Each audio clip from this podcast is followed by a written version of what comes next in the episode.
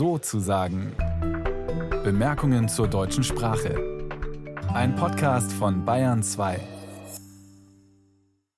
Unser Sprachmagazin heute mit Hendrik Heinze mit 306.290 sprachlich geförderten Kindern und mit einer Frau bei uns zu Gast, die uns mehr erzählt über ihr Lebenswerk. Edgardis Galin heißt sie. Herzlich willkommen. Ja, danke.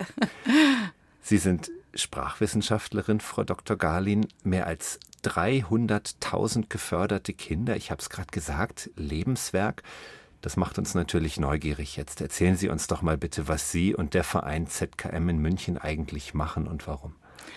Vielleicht fange ich mit dem Warum an oder mit dem, wie das Ganze entstanden ist. 1998, vor 25 Jahren, rief in der Sprachenschule, in der ich tätig war, eine Erzieherin an und sagte, sagen Sie mal, können Sie bei uns nicht einen Deutschkurs für Ausländerkinder durchführen? Sagt man ja heute nicht mehr so, aber damals hat sie das so gesagt.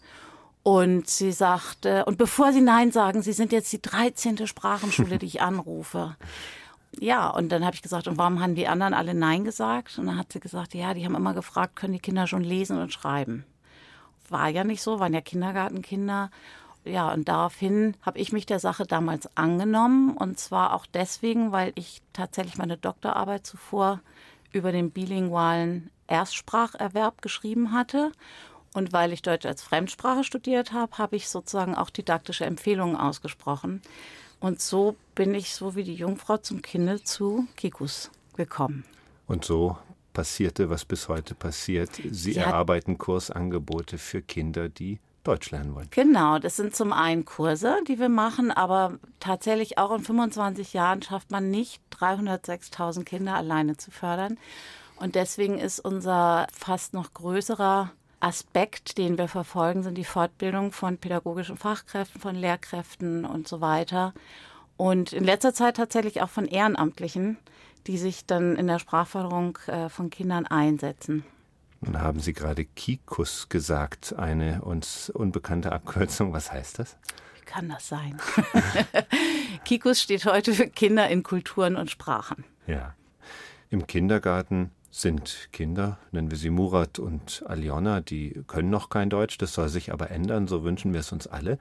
Wie bringen wir das denen nun bei? Sie sind die Expertin, sagen Sie es mir. Mit dem Zaubersack. Natürlich. ja, also das eine Problem ist, sie können auch nicht lesen und schreiben. Da hat man mal so das Gefühl, da kann man nicht systematisch rangehen. Und das andere ist, sie wissen ja noch nicht wofür.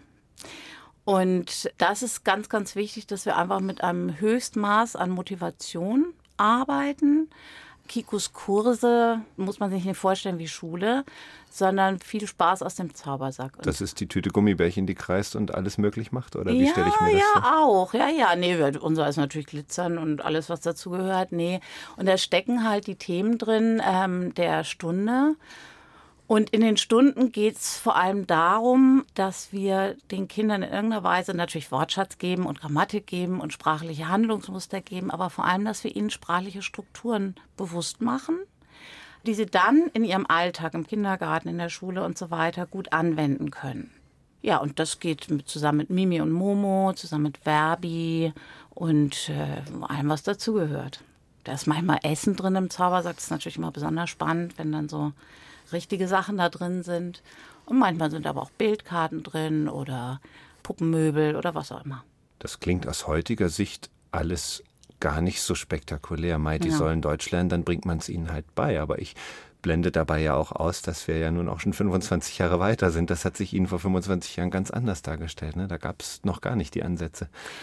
Ja, es gab schon Ansätze. Also ich habe gerade jetzt äh, wieder auf dem Dialogforum in, in Berlin ähm, war einer dabei, ein älterer Herr, der sagt, das haben wir in den 70er Jahren auch schon gemacht. Das stimmt tatsächlich. In den 70er Jahren gab es ganz viel und gute Sachen auch. Und das ist so ein bisschen äh, unter den Tisch gefallen. Ich weiß nicht wie und wo.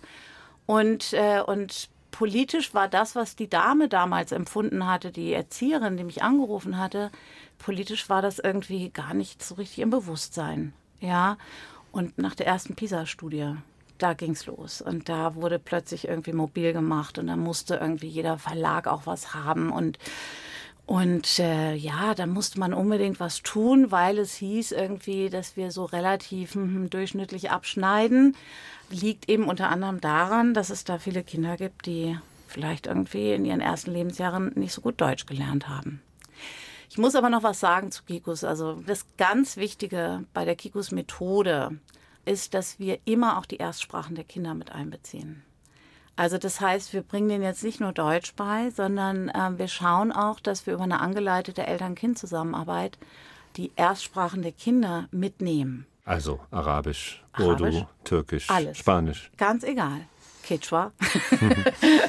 Ganz egal, ja. Das ist, ähm, ja, das ist einfach so konzipiert. Ist ein ziemlich simples Konzept.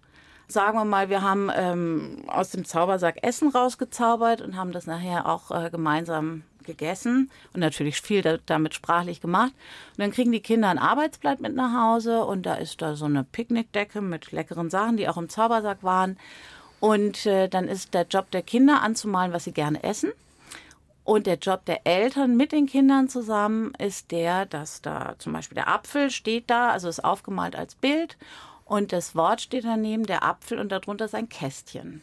Und da sollen die Eltern zusammen mit den Kindern eintragen, wie das in ihrer Erstsprache heißt. Das heißt, wir geben ihnen den Kindern sozusagen oder den Eltern so einen Sprechanlass mit nach Hause, mhm. dass sie auch über das Essen in ihrer Sprache sprechen. Ja, aber auch irgendwie was ganz Konkretes haben. Wir sagen nicht einfach, redet doch mal übers Essen, sondern irgendwie guckt euch das Arbeitsblatt an, macht das zusammen und dann guckt ihr vielleicht noch mal, was im Kühlschrank ist und wie heißen die Sachen in eurer Sprache. Und am besten natürlich, wenn das alles ähm, auch in der Erstsprache passiert. Nun machen Sie all das ja nicht nur, um die Kinder möglichst schnell funktionsfähig in Anführungszeichen zu kriegen und beschulbar in der Zielkultur, also in der unsrigen, sondern dahinter steckt ja auch eine Anschauung, dass Mehrsprachigkeit an sich schon auch was Gutes und Tolles ist, oder? Habe ich Sie ja. da richtig verstanden? Ja. Finden Sie das nicht? Ich finde das auch, aber ob unser Land das auch so ja, findet, da müssten wir uns drüber unterhalten. Ja, also es, ich habe jetzt vor kurzem eine, über eine Umfrage gehört, was verbinden Menschen in unserem Land mit Mehrsprachigkeit. Und tatsächlich war da eine horrend hohe Anzahl, die sagen irgendwie, sie verbinden damit nichts Positives. Und da habe ich gedacht, das kann ja gar nicht sein, wenn man sich so ein bisschen in dieser Szene bewegt, wenn man selber Kinder hat, die mehrsprachig aufgewachsen sind, wenn man viele Menschen kennt, dann denkt man sich eigentlich, müssten doch alle von Anfang an eigentlich irgendwie gut mehrsprachig werden können, ja. Also auch Kinder, die zu Hause vielleicht nur eine Sprache haben und auch auf Deutsch beschult werden, die könnten ja vielleicht auch schon früh sozusagen äh, einen Kikuskurs Türkisch oder Spanisch oder Arabisch genießen, um einfach auch davon zu profitieren in so einer Zeit, in der Kinder ja noch relativ aufnahmefähig sind, irgendwie für andere Sprachen oder auch interessiert sind an anderen Sprachen, das sozusagen ähm, ja umzusetzen. Also ich habe da ganz große Visionen, aber warte ich mal auf die nächste Frage.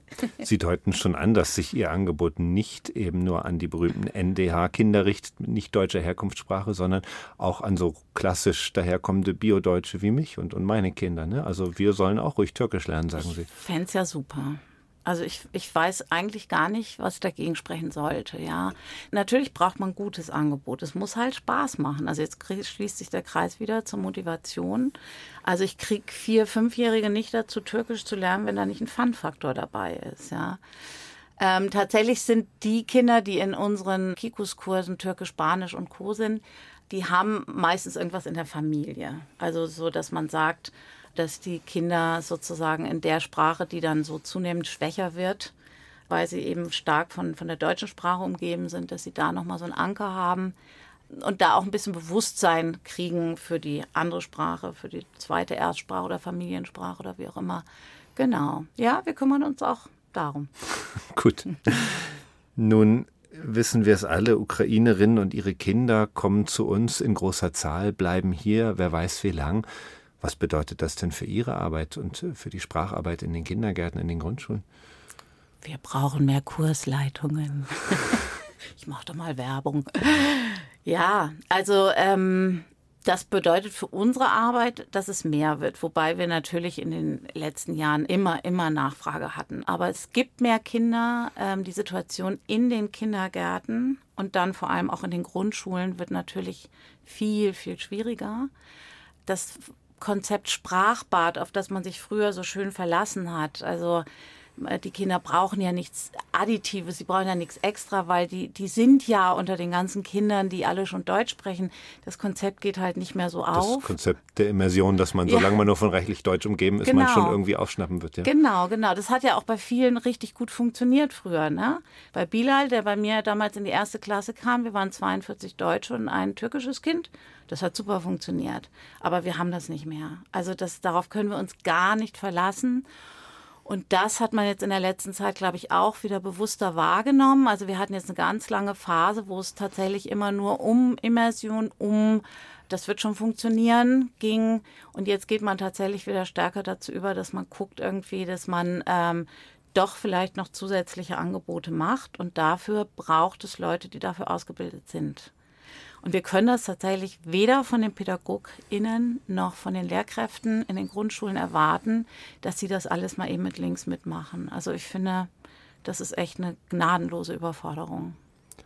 Der Arbeitsmarkt und die Fachkräftesituation sind beide nicht Ihre Freunde. Wie ist es denn mit der Politik? Ist die inzwischen so weit, dass sie den Handlungsbedarf erkannt hat und auch bereit ist zu handeln? In gewisser Weise schon.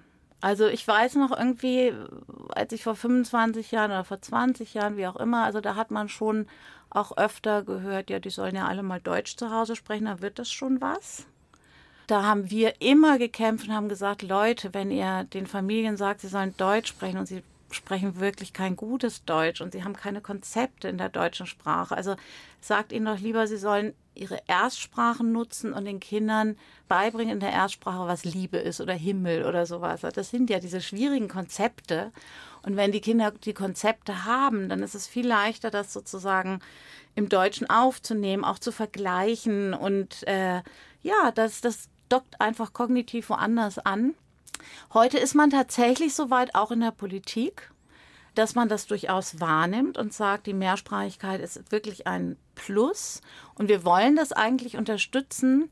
Es gibt auch viele, viele wissenschaftliche Studien dazu, die einfach belegen, dass die Mehrsprachigkeit dem Deutscherwerb in keiner Weise im Weg steht. Auch nicht beim, beim Leseerwerb oder so, gar nicht, überhaupt nicht. Man ist so weit, dass man sagt, ja, das ist gut, aber jetzt kommt das, die Frage, wie, wie kommt der Transfer in die Praxis? Mhm. Also wie kriegen wir das tatsächlich dann in die Klassenzimmer rein? Wie kriege ich Mehrsprachigkeit in Klassenzimmer rein? In der Grundschule zum Beispiel. Oder eben auch in den Kindergarten. Wie, wie kann ich das anstellen? Das sind die Fragen, die sich heute stellen. Und doch ist der Schulhofstreit noch nicht ganz ausgefochten. Also die Forderung auf Schulhöfen möge Deutsch gesprochen werden, und zwar ausschließlich Deutsch, die lese ich ungefähr alle halbe Jahre. Ja, ja. ja. Ja, sagt sie. Und ein Gesichtsausdruck begleitet das, den man sich jetzt vorstellen muss. Das gibt uns Gelegenheit, Frau Dr. Edgardis Garlin nochmal auf Ihre Anfänge zurückzuschauen. Ende der 90er, Ihre Doktorarbeit, Sie hatten es erwähnt. Sie sind der einzige Mensch, von dem ich je gehört habe, der mit einer Arbeit über seine eigenen Kinder promoviert worden ist. Nee, das stimmt, glaube ich, nicht ganz. Also gerade im Bereich Erstspracherwerb waren die Pioniere meistens Eltern, die ihre eigenen Kinder beobachtet haben, ähm, speziell in Langzeitstudien. Und meine Studie war auch eine Langzeitstudie. Und ich hatte das große Glück, dass ich wissenschaftlich äh, in ein Nest kam. Das war die funktionale Pragmatik wo man nicht so sehr mit Experimenten gearbeitet hat, sondern man hat sozusagen mit Originalaufnahmen, Audioaufnahmen, Videoaufnahmen gearbeitet und hat dann sich das Ganze angeschaut und hat daraus sozusagen die Ergebnisse abgeleitet. Das war super für mich. Also ich weiß auch gar nicht, ob ich das sonst so geschafft hätte, weil meine Kinder waren ja noch klein und das ist, ja, ist ja ein ganz, ganz großes Paket, so eine Doktorarbeit.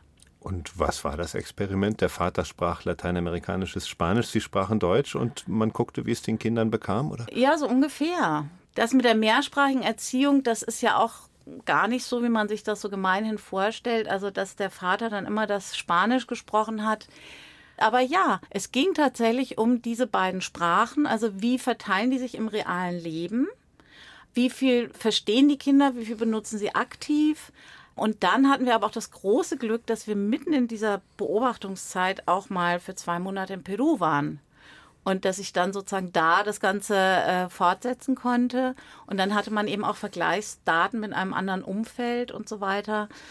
Und das ist am Ende, ich habe meine Magisterarbeit nämlich auch schon drüber geschrieben, und dass es ähm, am Ende dazu kam, dass ich so, sogar ein Stipendium bekommen habe, lag, glaube ich, daran, dass meine Professorinnen sehr interessiert am Korpus waren. Also das ist einfach irgendwie. Am Datenmaterial ja, also. Genau, ja, das war irgendwie, glaube ich, ein wichtiger Punkt, der das Ganze dann befördert hat. Eine Pionierin, wirklich sind Sie gewesen vor 25 Jahren. Heute, wenn Sie einen Wunsch noch äußern dürften zum Abschluss unseres Gesprächs, was ist es denn? Die Fachkräfte oder die ähm, Aufgeschlossenheit unserer Landsleute der Mehrsprachigkeit gegenüber? Denken Sie dran, es ist nur ein Wunsch.